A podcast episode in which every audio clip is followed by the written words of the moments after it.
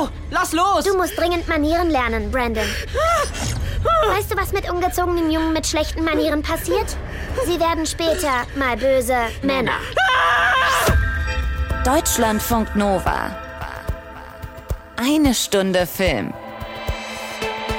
Mit Tom Westerholt und Anna Wollner. Vollzählig anwesend und zur Stelle, aber heute mal ganz ohne Vorgeplänkel und Aufwärmrunde. Können wir uns nicht leisten. Wir haben einiges vor mit euch, also anschnallen, Kipper aus, Klappe halten, zuhören, bitte. Diese Woche startet Holy Spider in den Kinos, ein Film, der im Jahr 2001 spielt und trotzdem leider nicht aktueller sein könnte. Es geht um einen prostituierten Mörder, der in der iranischen Stadt Mashhad 16 Frauen ermordet und trotzdem irgendwie nur sehr halbherzig von der Polizei gesucht wird, weil er nach Ansicht vieler ja eigentlich nichts so wirklich Unrechtes tut. Mega bedrückend und gleichzeitig augenöffnend für die Situation in Iran und äh, du hast dich, Anna, mit dem Produzenten getroffen. Ja, mit einem der Produzenten, nämlich dem äh, Berliner Sol Bondi. Das Ganze hat eine sehr komplizierte Entstehungsgeschichte. Es ist eine dänisch, deutsch, schwedisch, französische Koproduktion, ein Film, der vom Iran verhindert werden sollte. Und äh, Sol hat mir das alles mal aufgedröselt, mit was für Problemen die zu kämpfen hatten äh, warum der Film so aktuell ist, was Penisprothesen damit zu tun haben, was, was geschmuggelte Autos damit zu tun haben, was die Castingdirektorin damit zu tun hat. Und äh, ganz wichtig noch zu erwähnen, der Film steht auf der Shortlist für den besten nicht englischsprachigen Film bei den Oscars. Allerdings nicht für Deutschland, sondern für Dänemark. Ich bin sehr gespannt auf diese äh, umfangreiche, packende Geschichte rund um Holy Spider und würde dann noch zwei Kleinigkeiten anbieten. Zum einen gibt es nämlich mit Megan einen neuen, ja, Scary Doll oder Puppet Horrorfilm im Kino. So ein bisschen die Weiterentwicklung in der Tradition von Chucky und Annabelle. Und ja, ich habe gekniffen. Ich war bei Kinder- und Horrorfilmen war ich raus. bin ich eigentlich auch. Dieser hat mich dann doch überrascht. Erzähle ich nachher noch. Und wir beide haben uns mal die viel um wie sagt man denn da? Viel, viel umworbene? umworbene, wie auch immer, heißt Serie Kaleidoscope auf Netflix angeguckt deren einzelne Folgen man angeblich in völlig beliebiger Reihenfolge gucken kann und es trotzdem am Ende alles Sinn ergibt. Ja, aber zuallererst geht's äh, auf nach Mashhad, der zweitgrößten Stadt in Iran und noch zu einer absoluten Pilgerstätte. In Mashhad mit seinen drei Millionen Einwohnern befindet sich nämlich der heilige Schrein des achten schiitischen Imams Reza. Das ist die einzige Grabstätte eines schiitischen Imams auf iranischem Boden. Wir sind hier im Jahr 2001. Es hat bereits einige Morde an Sexarbeiterinnen gegeben und weil die Polizei irgendwie nur sehr zögerlich in diesem Fall vorankommt, klemmt sich die junge iranische Journalistin Rahimi dahinter und trifft sich mit ihrem Kollegen vor Ort. Leute bekommen allmählich Angst, sie sind verunsichert. Seit sechs Monaten sucht ihn die Polizei und hat immer noch keine Spur. Der Typ ist doch kein Einstein. Er hat sicherlich irgendetwas hinterlassen. Eine Spur oder irgendeinen Hinweis. Es ist kein gewöhnlicher Mörder. Woher weißt du das? Er ruft mich jedes Mal an. Wer? Der Mörder. Du nimmst mich auf den Arm, oder? Nein. Nach jedem Mord ruft er hier bei mir an. Die junge Rahimi fängt trotzdem an zu ermitteln und das mit vollem Einsatz. Sie wird nämlich so ein bisschen zu ihrem eigenen Lockvogel und stellt sich selbst als Prostituierte an den Straßenrand, um eben den Mann ähm, zu fangen äh, oder zu überführen, der ja zum 16., 17. Mal äh, junge Prostituierte am Straßenrand mit seinem Motorrad aufgreift, nach Hause bringt, in sein Spinnennetz lockt.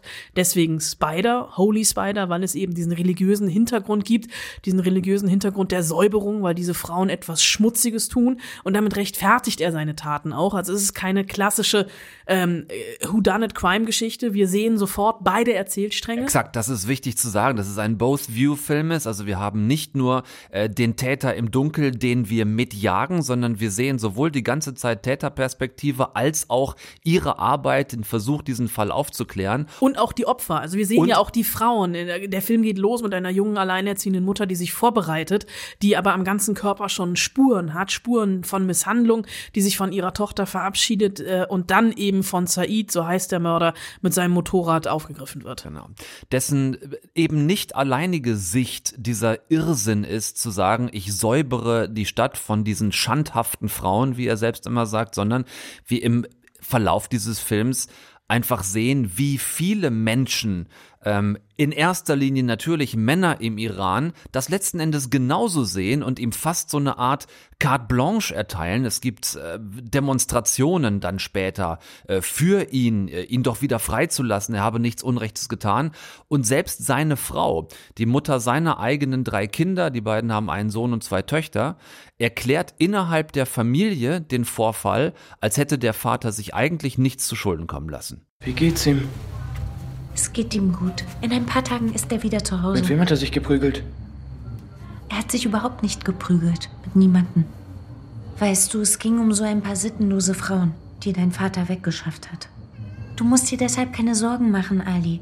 Alles wird gut. Allah wird uns beistehen. Das finde ich so dieses Spannende daran, dieses Doppelbödige, dass wir auf der einen Seite sehen, wie Frauen unterdrückt werden. Allein eine Szene, als Rahimi ganz am Anfang versucht, in Mashhad ein Hotelzimmer zu bekommen, ein Hotelzimmer, was sie vorgebucht hat und dann am Tresen als alleinreisende Frau abgewiesen wird und sie erstmal ihren Journalistenausweis zücken muss, um überhaupt ein, ein Dach über dem Kopf zu haben.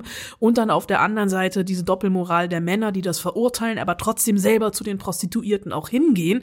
Und und der Film ist halt nicht so ein reiner Serienkiller-Film, sondern eigentlich ein Film über die Gesellschaft, die Serienkiller hervorbringt. Und das ist das Erschütternde daran zu sehen, wie sehr dieser Frauenhass wirklich in der Gesellschaft verankert ist. Ein Film, habe ich anfangs gesagt, der gleichzeitig bedrückt, aber auch Augen öffnet für die Situation in einem Land, das ja nun gerade wegen der breit gefächerten Proteste gegen dieses ähm, religiöse Regime in den Schlagzeilen ist. Ähm, eine ganz klare Empfehlung auch für euch, den am Donnerstag oder ab Donnerstag im Kino zu gucken.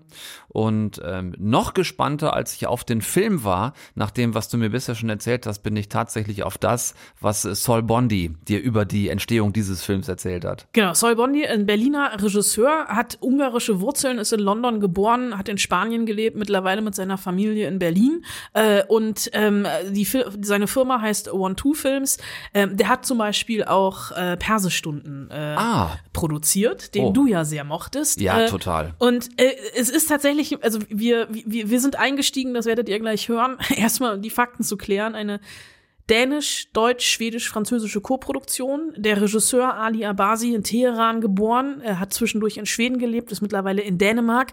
Ein noch dänischer Produzent an Sols Seite und ich wollte erstmal von ihm wissen, wie das alles zustande kommt. Ich würde gerne noch mal ganz viele Schritte zurückgehen, nämlich zum Anfang. Ähm, der Regisseur Ali Abasi ist gebürtiger Iraner, hat in Schweden gelebt, lebt mittlerweile in Dänemark. Du bist in London geboren, hast in Spanien gelebt, mittlerweile bist deine Homebase Berlin. Hier hast du auch deine Produktionsfirma. Ähm, zusammen produziert hast du den Film mit Jakob Jarek, einem dänischen Produzenten. Es ist unglaublich kompliziert. Jakob, Ali und du, wie habt ihr zueinander gefunden?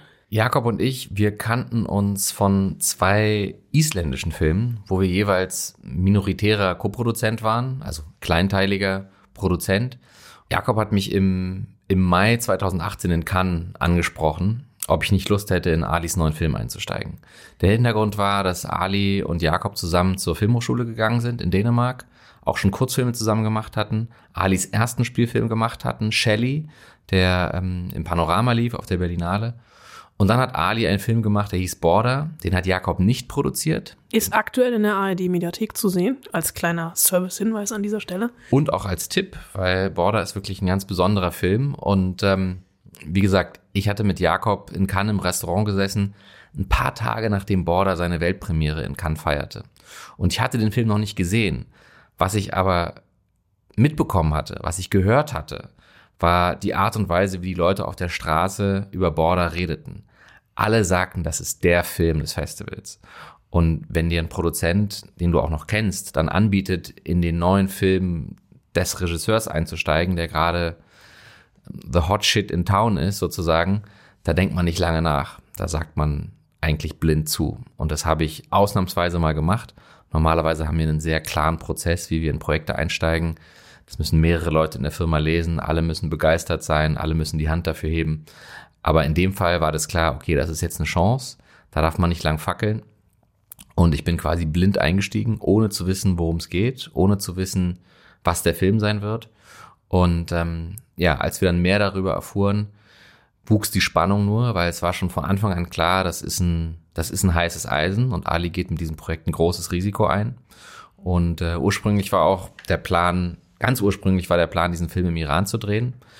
Ähm, Ali dachte, nach dem Erfolg von Border kann er in Europa ganz viel Geld sammeln und dann in den Iran reisen und dort Geld ausgeben, wie in Hollywood quasi, also mit zwei, drei Millionen einen Film machen, der nach 15 aussieht, ähm, weil im Iran alles sehr günstig ist.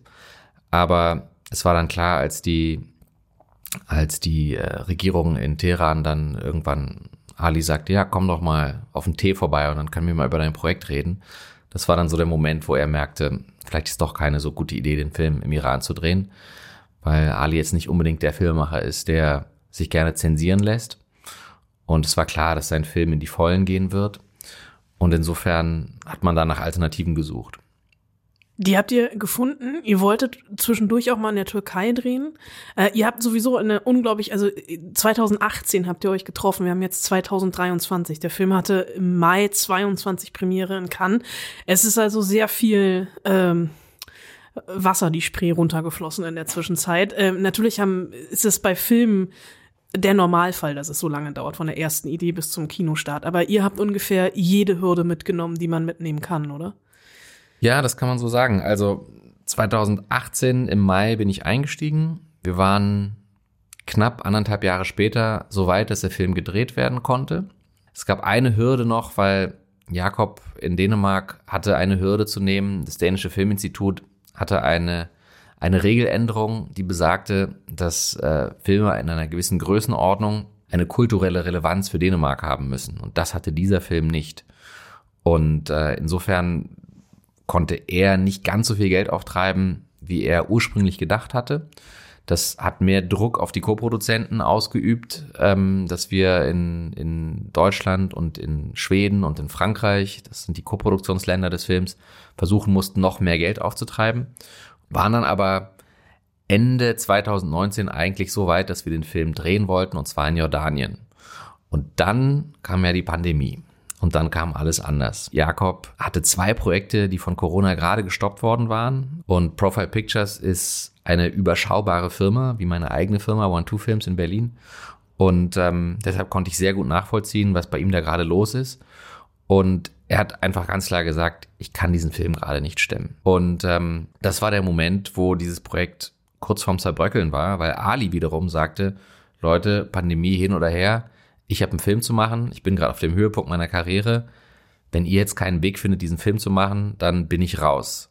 Und das stellte wiederum mich vor existenzielle Probleme, weil ich hatte drei Mitarbeiter im Büro, ich erwartete gerade mein zweites Kind. Das war der denkbar ungünstigste Zeitpunkt äh, zu Beginn einer Pandemie, von der keiner wusste, wie lange sie anhalten würde, das Projekt zu verlieren, was einen eigentlich durchs Jahr finanzieren sollte. Und äh, so haben wir uns dann ja, umgesehen, wie wir dieses Projekt retten können. Und dann haben Jakob und ich quasi entschieden, wir machen einen Ringtausch. Das heißt, ich steige vom sogenannten minoritären zum majoritären Produzenten auf. Das heißt, wir haben die ganze Finanzierungsstruktur beibehalten, nur wir haben, was das Risiko und was die ähm, Aufgaben betrifft, die Rollen getauscht. Und ich bin dann Hauptproduzent dieses Films geworden und habe in dieser Funktion tatsächlich dann noch über eine Million Euro mehr aufgetrieben durch diese Verschiebung, die wir natürlich dann auch hatten. Ähm, Verschiebung auch, weil Jordanien seine Landesgrenzen verriegelt hat und wir uns dann nach einer Alternative umschauen mussten.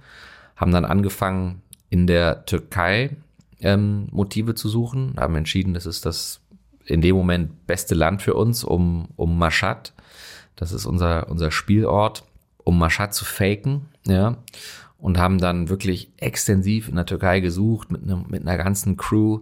Wir haben ordentlich investiert in die Türkei. Und ganz am Anfang, als wir in die Türkei eingerollt sind, haben wir einen Antrag auf Drehgenehmigung gestellt bei der, beim türkischen Kulturministerium.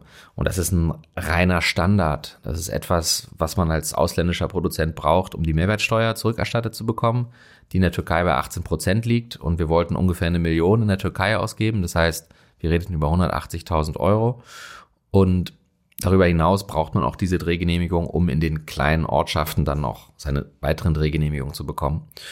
Und diese Genehmigung kam aber die ganze Zeit nicht. Und irgendwann haben wir dann angefangen, selber zu recherchieren, wo denn diese Genehmigung bleibt. Und ich habe herausgefunden, dass unser Antrag vom Kulturministerium zum türkischen Außenministerium und von dort zum türkischen Botschafter in Teheran ähm, gewandert war.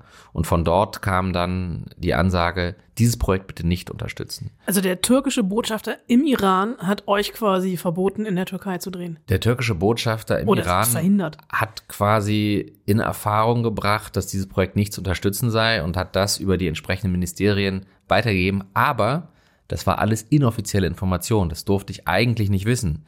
Das heißt, ich musste offiziell meinen Regisseur einpacken und meine Line-Producerin und nach Ankara fliegen und beim Kulturministerium ganz offiziell anklopfen und sagen, wir möchten gerne mal über unsere Drehgenehmigung sprechen. Und dort sagte man uns dann so, ja, vielleicht solltet ihr mal mit dem Außenministerium sprechen. Da wussten wir dann schon, wir sind auf der richtigen Spur. Im Außenministerium sagte man uns dann allerdings tags darauf, ach was, Drehgenehmigung? Nein, nein, da müsst ihr mit dem Kulturministerium sprechen. Und es war völlig klar, also die lassen sich nicht in die Karten gucken. Und das, was wir auch schon rausgefunden hatten, werden die uns natürlich nicht sagen. Aber es war plötzlich in dem Moment klar, alle Unternehmungen in der Türkei, alles Geld, was wir investiert hatten, alle Motive, die wir bis dahin gefunden hatten, alle Crew, die wir bis dahin gefunden hatten, das war alles für die Katz. Und das war bitter. Ali, ehrlich gesagt, war außer sich und hatte auch Angst, glaube ich, ähm, weil er merkte, dass äh, ja die iranischen Behörden doch viel mächtiger waren als als äh, ja alle das äh, ja eingeschätzt hatten. Und ähm, es war klar, wir müssen mit noch größerer Vorsicht agieren. Und für mich galt es jetzt erstmal wirklich den emotionalen Scherbenhaufen dieser Crew quasi wieder zusammenzukehren und wieder einen Neuanlauf zu machen. Das war jetzt schon wirklich das dritte Mal, dass dieser Film verschoben worden war. Und ähm, zum Glück hatte Jordanien seine Landesgrenzen wieder aufgemacht.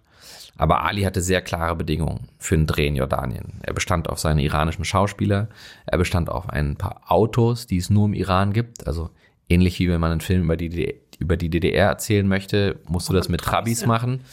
Und ähm, in, im Iran sind das die sogenannten Peykans. Das war der Wagen, der da das Straßenbild äh, bevölkerte in, seit den 70er Jahren. Und die habt ihr dann aus dem Iran nach Jordanien verschifft? Das war eine Bedingung von Ali. Er hat gesagt, ohne Peykans drehe ich diesen Film nicht. Und das war die Türkei war für uns insofern auch interessant, als dass sie eine Landesgrenze zum Iran hatte, die zu dem Zeitpunkt, als wir den Film vorbereiteten, zwar zu war, aber wir hatten Hoffnung, dass sie bald wieder aufgehen wird. Und da dachten wir, ein paar Autos über die Landesgrenze zu fahren, sollte jetzt nicht so ein großes Problem sein. Allerdings Autos aus dem Iran nach Jordanien zu kriegen, das war ein etwas größerer Akt allein über diese Aktion könnte man einen ganzen Dokumentarfilm machen. Ich verstehe langsam, warum deine Frau irgendwann gesagt hat, äh, du solltest einen Dokumentarfilm über die Dreharbeiten von Holy Spider machen. Ja, ja, und meine Antwort dazu war, dass wenn ich eine Dokumentarcrew in dem Moment um mich rum gehabt hätte, dann hätte ich entweder mich selbst oder die Crew irgendwie umgebracht, glaube ich, weil ja, war wirklich ein unglaublicher Stress. Ähm, ich habe mir so ein paar Stichpunkte noch aufgeschrieben ähm, mit Problemen, die ihr noch hattet. Es gab irgendwie eine Prothesenepisode am Flughafen. Ihr hattet massive Visus, Visumprobleme und dann hattet ihr, als ihr dann endlich den Film fertig hattet, war der für Cannes zu lang. Was die Autos betrifft, da haben wir einen ähm, in Jordanien lebenden Iraner in den Iran geschickt um zwei Autos zu kaufen. Ähm, der hat es tatsächlich geschafft und ist dann die ganze iranische Küste abgefahren, um einen Hafen zu finden, äh, wo er jemanden schmieren kann, um die Autos per Schiff ähm, in die Vereinigten Arabischen Emirate irgendwie ja, zu fahren. Das hat er tatsächlich geschafft. Von dort sind die Autos nach Saudi-Arabien und dann von Saudi-Arabien auf einen Schlepper an die jordanische Grenze. Zwei Autos. Zwei Autos. Das war alles sehr heikel. Kurz vor der jordanischen Grenze haben die Saudis dann gesagt so, also ja, ihr habt Papiere, um die Autos in unser Land reinzukriegen, aber nach Jordanien auf keinen Fall. Also die waren wirklich zum Greifen nah, kurz vor Drehbeginn. Und ähm, dann mussten die wieder zurückgeschickt werden, weil die Saudis einfach dicht gemacht haben. Das heißt, die Autos sind dann auf ein Boot und sind dann sozusagen durch den ganzen persischen Golf geschippert und standen dann noch im Stau im Suezkanal, wo es ja zu der Zeit noch. Als das Schiff quer, oh. Richtig. Wie oft wolltest du das Handtuch schmeißen? Oft. Also, beziehungsweise es war klar, dass das Handtuch zu schmeißen keine Option war, aber das war ab, ab irgendeinem Punkt ähm, konnte man nur noch den Kopf schütteln und man fühlte sich wie wirklich wie Lost in La Mancha. Also die Autos waren sozusagen nur eine von wirklich vielen Episoden. Eine andere, ja, größere Sache war wirklich vor allem unsere Darsteller aus dem Iran zu holen. Ja, Ali bestand aufgrund der Körpersprache und ähm, des Dialekts ähm, wirklich auf seine beiden Hauptrollen aus dem Iran. Wir haben versucht, so viele Exil-Iraner wie möglich zu casten, weil es von Anfang an klar war, für einen Schauspieler sich auf dieses Projekt einzulassen, ist einfach eine Gefahr, ist einfach eine, eine Situation, ein Projekt, was dein Leben verändern kann, für immer im Iran. Was sich natürlich jetzt dort abspielt, das hat natürlich keiner absehen können, aber zu dem Zeitpunkt war schon klar, dass es ein großes Risiko ist. Und Ali bestand, wie gesagt, auf seine zwei Hauptdarsteller aus dem Iran. Hatte auch zwei gefunden, die bereit waren, das zu machen. Ein Theaterschauspieler aus Teheran und eine junge, aufstrebende Schauspielerin aus Teheran. Beide kamen zwei Wochen vor Drehbeginn dann nach Jordanien zu Masken- und Kostümtests. Und ein paar Tage später darauf stand die Schauspielerin wirklich weinend bei mir im Zimmer und sagte, ich pack's nicht ich kann es nicht machen. Und so standen wir dann ungefähr eine Woche vor Drehbeginn ohne unsere Hauptdarstellerin da. Und es war eine sogenanntes Essential Element, wo Ali gesagt hatte, ohne diese Frau drehe ich diesen Film nicht. Und ähm, es war aber klar, wir sind jetzt wirklich kurz davor und es muss eine Lösung her. Und es war dann wirklich der Moment, wo unsere Casting-Direktorin, Samir Ibrahimi, ähm, die den Film drei Jahre lang mit uns gecastet hatte, die auch Schauspielerin ist, die auch eine kleine Rolle in dem Film hatte, aber eben nicht die Hauptrolle, die ist dann wirklich in die Bresche gesprungen und hat dann die Hauptrolle gespielt. Wurde dann auch später in Cannes mit der Goldenen Palme. Ich, ich wollte es gerade einschieben, ja. Ähm, dafür ausgezeichnet und äh, sie selber hat eine unglaubliche Backstory mit dem Iran. Also es ist wirklich eine eine eine Phönix-Geschichte, also eine eine Wiedergeburt für sie dieser Film, was was ganz toll ist und wahnsinnig berührend. Tatsächlich ähm, haben wir dann wirklich zwei Tage vor Drehbeginn noch einen Corona-Ausbruch gehabt. Und es betraf Im mich Team, persönlich und auch Ali. Das heißt, wir standen wieder zwei Wochen still.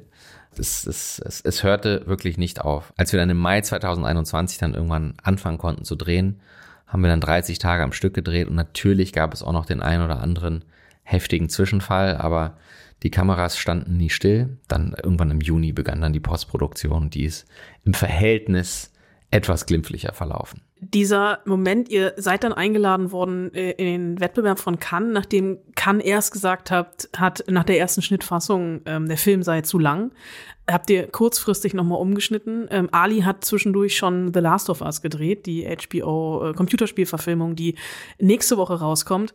Diese Premieren abends im Wettbewerb, wenn man diesen langen roten Teppich lang geht und dann oben auf der Treppe steht, aufs Mittelmeer guckt, das Plakat über sich hat und auf die Fotografen guckt. Was ist dir in dem Moment durch den Kopf gegangen? Naja, es war alles ein bisschen surreal. Ähm, das ist natürlich der Moment, von dem man als Filmemacher schon träumt irgendwie, ja, einmal diese, diesen, diesen, diesen Marsch, ja, diese, diese Treppen zu erklimmen, ja. Ähm, allerdings wird das sozusagen, wenn man dann vor Ort ist und in der Situation ist, kann das sehr schnell entmystifiziert werden, weil dahinter liegt sozusagen ein unglaublich komplexer Plan ähm, mit unglaublichen vielen Egos, wer in welches Auto steigt, wer auf welchem Foto ist, äh, wer wo im Kino sitzt. Man sagt ja so schön, it takes a village uh, to make a film, ähm, in dem Fall. Und äh, das stimmt auch. Interessant ist aber dann trotzdem, weil am Ende hängt es ja dann doch an so ein paar einzelnen Leuten, die, die das Zepter dann in der Hand halten. Aber wenn dann so der Erfolg äh, sich einkehrt, dann sind es plötzlich doch wieder alle gewesen und dann kommen wieder ganz viele Egos zutage. Und ähm, wer dann alles sozusagen noch unbedingt mit auch dabei sein muss, ist dann schon ein großes, ein großes Thema. Aber natürlich der Moment selber war schon ähm, magisch, ja. Also ihr habt, hattet die Weltpremiere in Cannes im Wettbewerb. Eure Hauptdarstellerin hat die Goldene Palme als beste Darstellerin bekommen. Ihr räumt seitdem auf gefühlt jedem Filmfestival Preise ab. Gab es für dich so einen Moment, auch schon während der Dreharbeiten, wo du gedacht hast, das, was ihr habt, klar, Ali war the hottest shit in town, aber das, was ihr habt, ist was Besonderes? Das war ehrlich gesagt schon von Anfang an klar. Also das war die ganze Zeit während dieser wirklich, ich kann es nicht anders sagen, schrecklichen Vorbereitungen und Dreharbeiten, die für alle Beteiligten wirklich äh, teilweise auch traumatisch war, glaube ich. Es war die ganze Zeit klar, dass wir hier was ganz Besonderes machen. Das muss ich eben auch sagen, die Art und Weise, die Professionalität, mit der Ali, sein Kameramann Nadim Carlsen, seine Szenenbildnerin Lina Nordquist aus Schweden, ähm, wie die zu Werke gegangen sind und mit was für einer Detailversessenheit ähm, die gearbeitet haben. Also da hat man schon gemerkt, das ist jetzt kein normaler Film, den wir machen. Ali, also ein Regisseur von außergewöhnlichem Talent, plus die Thematik, plus das Risiko, plus die Historie ähm, von Alis vorigem Erfolg von Border. Also es war klar, dass wir zumindest eine realistische Chance haben auf Cannes, auf den Wettbewerb. Aber auch das will ich vielleicht noch mal kurz irgendwie ansprechen. Es war nicht nur so, ja, die haben zuerst gesagt, der Film ist zu lang, sondern unsere französischen Partner Wild Bunch und auch Why Not Productions, die auch einen sehr kurzen Draht zu Thierry Fremont haben. Dem Leiter von Cannes. Die haben gesagt, der Film ist nicht nur zu lang, der ist auch zu explizit, der ist zu gewalttätig.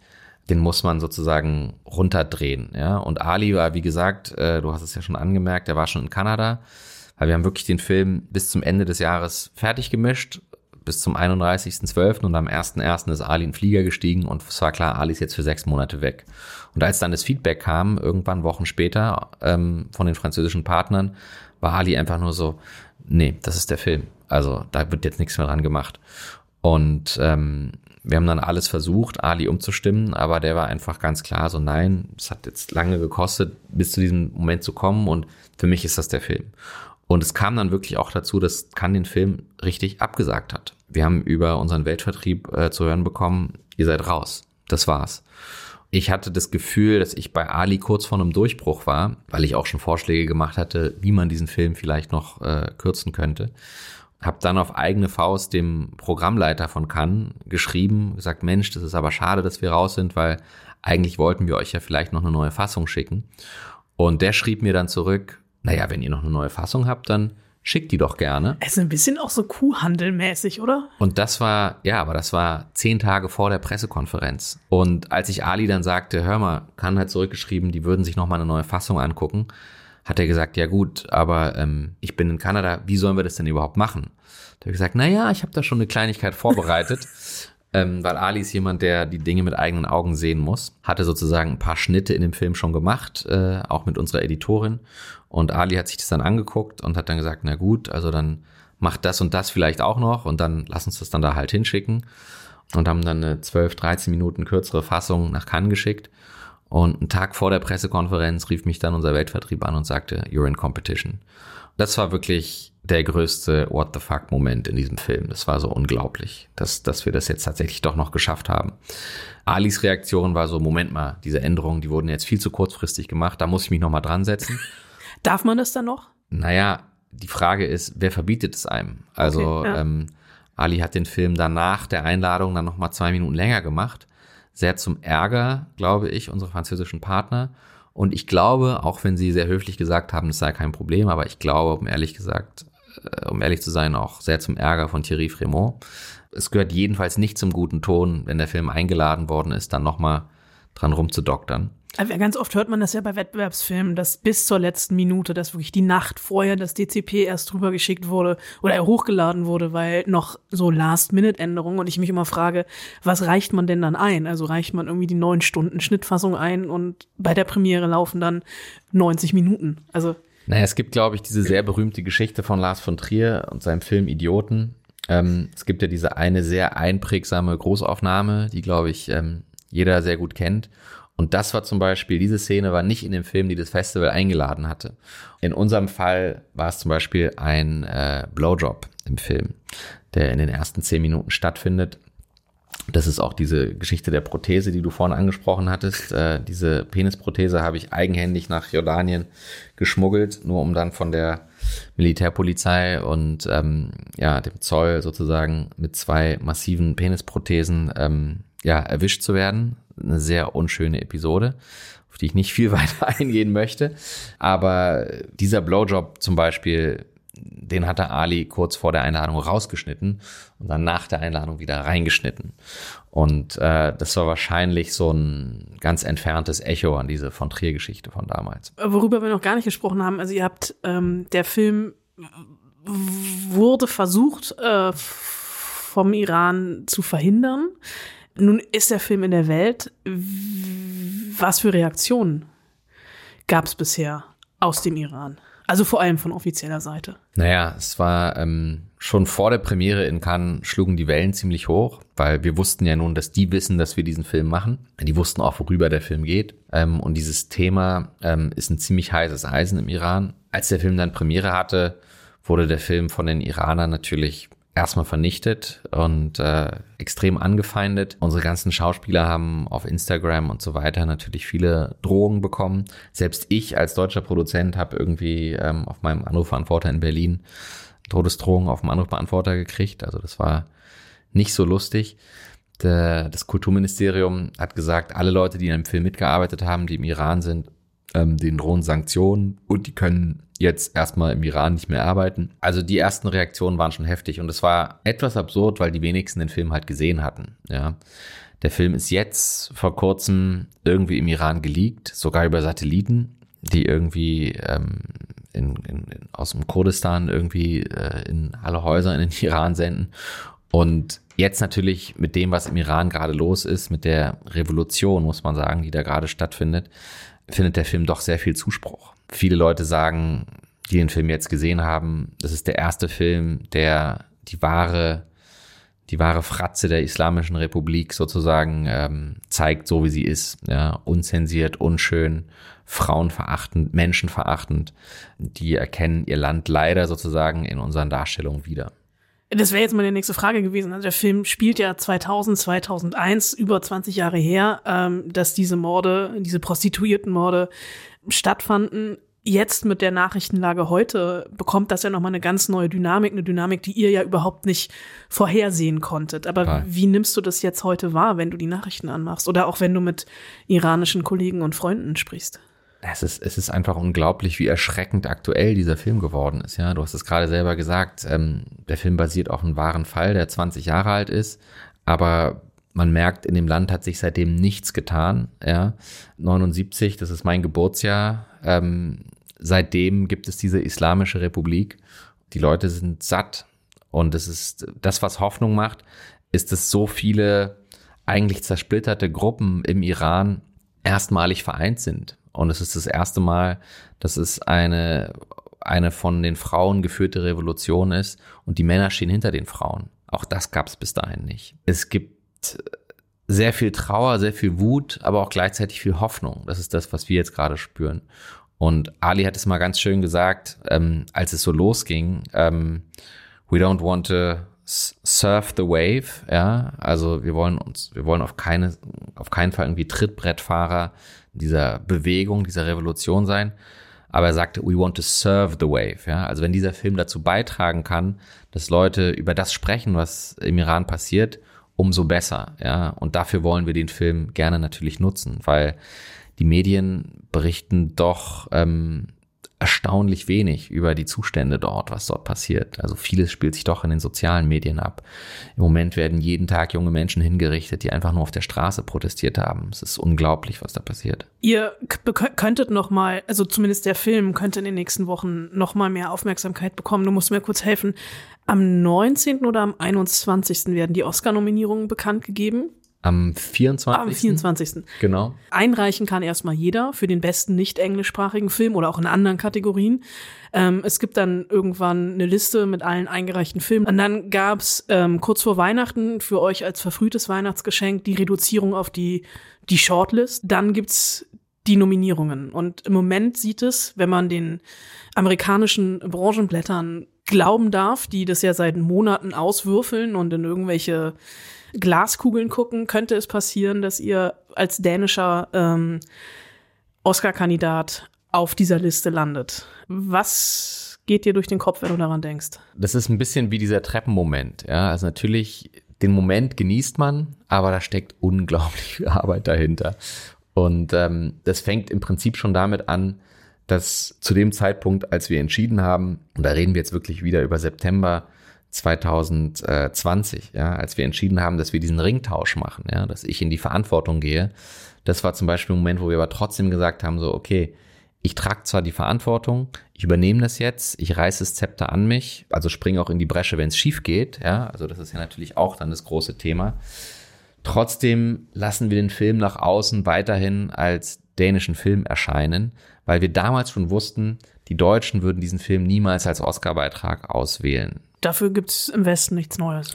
Genau. Dafür gibt's jetzt im Westen nichts Neues. Von Eddie Berger ist natürlich auch sehr schön. Wir haben von Anfang an gesagt, okay, auch wenn der Film jetzt natürlich nicht aus Deutschland initiiert ist, aber deutsch majoritär, inzwischen auch deutsch majoritär finanziert, von mir durchgeführt und so weiter, es ist trotzdem so, dass Profile Pictures als Firma vorne steht. Ich bin als Produzent erst genannt in den Credits. Das war so ein bisschen unser Weg, das doch so herauszuarbeiten, wer diesen Film dann am Ende produziert hat. Es gilt als dänischer Film offiziell und die Dänen haben dann auch den Film ausgewählt als Oscar-Beitrag. Und als die Shortlist jetzt rauskam, also die Reduzierung auf, auf 15 Filme, ähm, war das natürlich so die erste große Hürde, die wir zu nehmen hatten. Und jetzt, gut, ich meine, die ganzen Fachzeitschriften, jeder orakelt. Also wenn man Variety Glauben schenkt, dann sollten wir sogar für den besten Film nominiert werden. Ähm, der Hollywood Reporter sieht uns nicht unter den ersten fünf. Ähm, also das, jetzt ist man wirklich ähm, so ein bisschen auf hoher See. Alle sind jetzt gerade in den USA, also auch Ali und Saar, unsere, unsere beiden wichtigsten Botschafter des Films und ähm, ja, be bereisen sozusagen die, die notwendigen Stationen, das Palm Springs Festival, ähm, sind, machen Screenings in LA und New York, ähm, um, um Stimmen zu sammeln. Das ist das, was alle jetzt gerade machen. Also dieses berühmte Campaign. Das berühmte Campaigning. Und natürlich ist es so, ich sag jetzt mal, weil du gerade im Westen nichts Neues angesprochen hast, ähm, der Film nimmt ja seit Wochen schon unglaublich an Fahrt auf. Hängt natürlich auch damit zusammen, dass Netflix eine unglaubliche Kriegskasse hat, wenn es irgendwie um Awards-Kampagnen äh, geht. Und ähm, im Westen nichts Neues scheint im Moment für die, glaube ich, der aussichtsreichste Kandidat zu sein, um einen Oscar zu gewinnen oder zumindest in sehr vielen Kategorien nominiert zu werden. Insofern, die buttern da rein wie blöd. Da können wir natürlich überhaupt nicht mithalten. Ja, wir haben einen im Verhältnis sehr kleinen US-Verleih Utopia, die gelten so ein bisschen als New Kids on the Block, die so irgendwann vielleicht auf den Fußstapfen von A24 oder Neon irgendwie wandeln können. Aber da sind die noch nicht und da sind die auch budgetär nicht. Das heißt, wir müssen wirklich jeden Cent genau umdrehen und uns genau überlegen, wo machen wir Werbung oder wo können wir uns erlauben, Werbung zu machen, wo können wir unser weniges Geld am gezieltesten einsetzen, um, um weiter im Gerede zu bleiben. Ja. Aber am Ende weiß man natürlich immer nicht, äh, wer da nominiert wird. Aber ob es jetzt für die Nominierung reicht oder nicht, das wird man sehen. Aber das wäre für mich ehrlich gesagt, wäre das schon das Nonplusultra. Also an den Oscar selber glaube ich ganz ehrlich gesagt nicht. Gucken wir mal, die Oscars werden verliehen in der Nacht vom 12. auf den 13. März. Das ist noch eine Weile. Äh, am 12. Januar, nämlich äh, übermorgen, startet Holy Spider in den deutschen Kinos. Sollten ganz herzlichen Dank äh, für das Gespräch und die wirklich sehr, sehr interessanten Einblicke ins Filmgeschäft. Sehr gerne. Vielen Dank. Deutschlandfunk Nova. Eine Stunde Film. Anna? Tom? Ist das eigentlich auch so eine Art ungeschriebenes Horrorfilmgesetz, dass Kinder in Hauptrollen dieses Genres fast immer Waisen sind, dass da die Eltern entweder kurz vor Filmbeginn oder mit Filmbeginn hops gehen müssen. Es ist ein ungeschriebenes Gesetz von Horrorfilmen und ein ungeschriebenes Gesetz von Disney-Filmen. Ich weiß nicht, worüber willst du lieber reden? Ja, in dem Fall. Gut, vielleicht ist dieser Film gar nicht so weit von Disney entfernt, das kriegen wir jetzt raus. Auf jeden Fall ist es hier auch wieder so, also die kleine Katie ist so circa zwölf Jahre alt und verliert bei einem Autounfall zu Beginn des Films ihre beiden Eltern. Also landet sie bei ihrer Tante Gemma, gespielt von Alison Williams. Und bei der habe ich dann da gesessen im Kino und habe die ganze Zeit gedacht, woher woher kenne ich die, woher kenne ich die, woher kenne ich die? Ja, und dann hast du festgestellt, ach ja, die hat neben Daniel Kaluuya die weibliche Hauptrolle in Get Out gespielt, nämlich als dessen Freundin. Ganz genau. Und das wiederum ist auch kein Wunder, denn diese ganze Horrorfilm-Genre Mischpoke ist ja dermaßen inzestuös. Das ist also es läuft letzten Endes äh, auch hier wieder kein Wunder darauf hinaus, dass das Ganze eine Blumhouse Production ist, wie gefühlt aktuell mittlerweile 90 Prozent aller Horrorfilme. Da stecken also Jason Blum und James Wan hinter dem Film, die äh, Macher zumindest gefühlt aller erfolgreicher Horrorfilme, unter anderem auch von Annabelle. Die Jungs kennen sich also aus mit Puppen. Hast du das gerade wirklich gesagt? Das habe ich, aber ich meine es in diesem Fall bitte wörtlich. Also ich meine Spielzeug, Puppen, Horror, Spielzeugpuppen, denn Tante Gemma, die angesprochene, die jetzt auch die Sorge übernehmen muss für Katie, arbeitet für so einen Spielzeugkonzern, der interaktives Spielzeug herstellt. Und Megan ist in der Beta-Phase, in der sie sich gerade befindet. Der neueste heiße Scheiß, eine fast real aussehende 1,40 Meter große Spielzeugpuppe, die eine richtige Freundin für Kinder sein soll. Randvoll mit neuester KI, also mit einem fetten Prozessor im Kopf äh, die also auch durchs Spiel mit ihrem Besitzerkind dazulernen soll und vor allem für die nichts wichtiger sein soll als ihre kleinen BesitzerInnen. Hey, tut mir leid. Lass uns darüber reden. Hey, hey, hey. Lass mich los! Oh. Hey, was soll denn das? Lass hey, Katie, mich los! Was machst du denn? Hör auf, Katie. Beruhige dich. Lass sie los! Megan, schalt dich ab. Bist du sicher? Ja, das hatte sich selbst Tante Gemma anders vorgestellt. Äh, Megan beschützt ihre Katie gegen jeden und entwickelt dabei schon bald ein Eigenleben, das nicht im Sinne dieser Erfinderin war. Ich könnte es auch so sagen, ähm, Schrottplatz-Rottweiler sind harmlose Schoßhündchen gegen diese 1,40 Meter große KI-Bestie. Also ich weiß, dass ich es nicht tun werde, aber trotzdem, wer geht da ab Donnerstag rein? Vielleicht alle, die ähm, zum einen mal Bock auf eine wirklich so 2022er Horrorfilmversion Version in der Tradition von Annabelle oder auch äh, Chucky, die Mörderpuppe sehen wollen. Ähm, also einfach weiterentwickelt durch diesen KI-Anteil, dadurch, dass diese Puppe nicht mehr wirklich aussieht wie ein Spielzeug, sondern eher wie so ein animiertes Mädchen sieht äh, Megan aus. Der große Unterschied ist zu Annabelle und zu Chucky, dass das hier alles mit einer fetten Portion tiefschwarzem, sarkastischem Humor versehen wurde. Anfangs dachte ich deshalb erst, boah, wie schlecht ist denn das? Aber dann raffst du, wenn du es nicht vorher gelesen hast, was ich in dem Fall nicht getan hatte, weißt ich hab's nicht so mitlesen, aber dann raffst du halt den Zeitgeist-Zynismus hinter der Figur und dann ist das alles wirklich sehr unterhaltsam. Also wenig vordergründiger Jumpscare-Horror, nix, wo man sich tausendmal erschrecken würde. Der kommt eher so von hinten durch die Brust ins Auge und dass diese äußerlich glatt gebügelte KI-Horrorpuppe auch noch Megan heißt, das ist tatsächlich was, ähm, was ich von allem gerade so ein bisschen am meisten feiere. Ja, mit ein bisschen Glück fällt auch Spielkind Harry irgendwann auf, was er sich da für ein Horrorspielzeug ins Haus geholt hat. Gut, ähm, was ist hiermit? Jeder Tresor kann irgendwie geöffnet werden. Keiner ist Wetter, Erschütterungs- und Diebstahlsicher. Ja, das ist eben die Serie, von der Netflix behauptet, es sei völlig egal, in welcher Reihenfolge wir die einzelnen Folgen gucken. Es würde immer aufgehen und am Ende auch immer Sinn ergeben. Es geht um einen der oder vielleicht sogar den spektakulärsten Raub der Geschichte, basiert tatsächlich auf einer wahren Begebenheit, auf einer äh, Begebenheit eines äh, Raubes während des äh, Hurricane Sandy. Da verschwanden nämlich 2012 Anleihen im Wert von 70 Milliarden Dollar. Das ist eine Menge. Die hätte ich auch gern. Und die sollen oder wollen geklaut werden, unter anderem von Leo. Der wird von äh, Giancarlo Esposito äh, gespielt. Oder es gibt noch äh, Jay Courtney ist auch noch dabei. Der Rest des so Castes ist eher unbekannt, aber ich fand genau. sehr cool gecastet. Und um diesen Raub geht es auf verschiedenen Zeitebenen, ähm, von 25 Jahre davor bis sechs Monate danach. Und um diesen einen Raub überhaupt begehen zu müssen, müssen die so ein bisschen ähm, erstmal noch andere Raube machen, um das nötige Kleingeld zu haben. Also wir haben das mal gecheckt für euch. Die Folgen haben keine Nummerierung, logischerweise, wenn es keine Rolle spielen soll, in welcher Reihenfolge ihr die guckt. Sie heißen einfach alle nach verschiedenen Farben.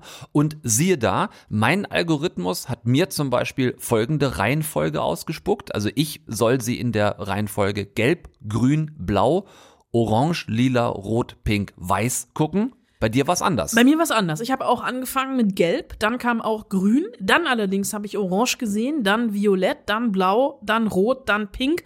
Und das ist tatsächlich bei allen gleich die weiße Folge. Der Raub an sich ist beide die letzte. Und siehe da, es hat äh, funktioniert. Also sowohl in Toms Reihenfolge, ich sag nochmal, gelb, grün, blau, orange, lila, rot, pink, weiß. Oder, oh Gott, jetzt muss ich selber bei mir nochmal gucken, gelb, grün, orange, violett, blau, rot, pink, weiß. Also egal, ich habe auch noch mit anderen Leuten gesprochen. Und Vielleicht schickt ihr uns auch einfach all eure Reihenfolgen nochmal. Und dann gucken wir es nochmal in eurer Reihenfolge. Gucken und wir, wir gucken, was wir dann für eine Serie ja. sehen. Es funktioniert letzten Endes, weil Netflix da gerade so ein Gewese drum macht und wir auch beide vorher so viel gelesen hatten. Sensationell.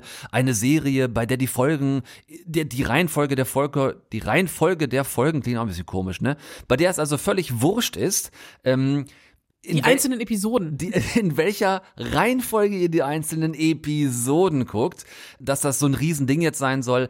Es funktioniert letzten Endes aus einem ganz einfachen Trick heraus, weil heißt Movies oder meinetwegen auch heißt Serien, die eben Vorbereitung und Durchführung eines Überfalls zeigen. Denkt an Oceans 11. Die arbeiten ja nun mal meist mit extrem viel Rückblicken hier auch. Und ob du Rückblick 3 jetzt nach Rückblick 2 siehst oder eben davor, ist nicht wirklich wild. Gerade wenn sich diese Vorbereitungszeit, du hast es gesagt, äh, des Überfalls über einen so langen Zeitraum erstreckt, weil natürlich jeder Rückblick eine in sich geschlossene Episode ist. Also selbst wenn der eigentliche Überfall auf den Tresor jetzt in der Mitte käme, wenn ihr also selbst entscheidet, ihr äh, kackt auf den Algorithmus und guckt die Folgen in einer ganz anderen Reihenfolge, als euch vorgeschlagen wird, selbst wenn der Überfall auf diesen sieben Milliarden Tresor jetzt in der Mitte kommt, dann kannst du natürlich hinterher immer noch gespannt gucken, was alles dazu geführt hat. Erst recht, wenn die ganze Nummer crasht, und das ist kein Spoiler, das ist in jedem Heist-Movie zumindest erstmal so, dass halt mega viel Trouble geshootet werden muss, weil irgendwas nicht funktioniert. Ja, ein Problem an der ganzen Sache gibt's, ihr könnt jetzt nicht mit anderen darüber reden, also zumindest nicht, wenn ihr vorher die Reihenfolgen gegen gecheckt habt, weil dann kann es natürlich wirklich passieren, dass ihr euch gegenseitig spoilert. Aber es ist am Ende, äh, ich habe es gern geguckt, so ja. eine Hochglanz-Heist-Serie. Ähm, ich weiß jetzt nicht, ob ich wirklich eine zweite Staffel davon brauche. Da gibt's ja Gerüchte. Es gibt ja auch die wildesten Spekulationen im Internet, in welcher Reihenfolge man das jetzt gucken muss, um das beste Sehvergnügen zu haben. Ja. Ich habe jetzt schon wieder vergessen, in welcher Reihenfolge ich geguckt habe, aber genau die Reihenfolge hat mir Spaß gemacht. So, genau so habe ich es auch empfunden. Es ist ein, ein kurzweiliges Vergnügen, sich das anzuschauen. Toll besetzt. Ähm, auch tolle Figuren erfunden für diese sehr heterogene Truppe, die da zusammengewürfelt worden ist, wo es natürlich auch eine Menge Streit äh, unter den einzelnen Bandenmitgliedern gibt. Hat Spaß gemacht. Äh, wenn ihr es noch nicht gesehen habt, könnt ihr es gerne nachholen. Ja, nächste Woche. Ah, heidi, heidi, heidi, heidi, heidi. Also da meinen wir Kacke wirklich im wörtlichen Sinne. Oh ja, mehrfach. Reden wir über die schlimmsten drei Stunden Lebenszeitverschwendung, die man sich im Kino ab nächster Woche angucken kann. Und warum Babylon wirklich so ein Totalausfall auf, ich streiche das fast, ja, ich, das, das werde ich dagegen halten nächste Woche, Anna. Es wird in einer Minute abgehandelt sein. Für mich ist es ein Totalausfall auf fast allen Ebenen. Aber also der Anteil von diesen drei Stunden und zehn Minuten, die wir uns da beide reingewirkt haben, der kein Totalausfall ist, das sind wenige, wenige, wenige Filmminuten. Sprechen wir nächste der Woche. Der Schnäuzer drüber. von Brad Pitt? Der Schnäuzer von Brad Pitt zum Beispiel, der ist kein Totalausfall. Der steht ihm wirklich ganz gut. Ich möchte bitte, dass du die nächste Woche auch so ein Teil rasierst. Okay, ich werde gucken, äh, was ich machen kann. Bis dahin, passt ihr bitte schön auf euch auf. Macht keinen Quatsch, keinen Blödsinn, bleibt gesund. Guckt auf gar keinen Fall, ganz wichtig, gar keinen Fall irgendwas, was wir nicht auch gucken würden. Hauptsache es flimmert. Deutschlandfunk Nova. Eine Stunde Film. Jeden Dienstag neu. Auf deutschlandfunknova.de und überall, wo es Podcasts gibt. Deine Podcasts.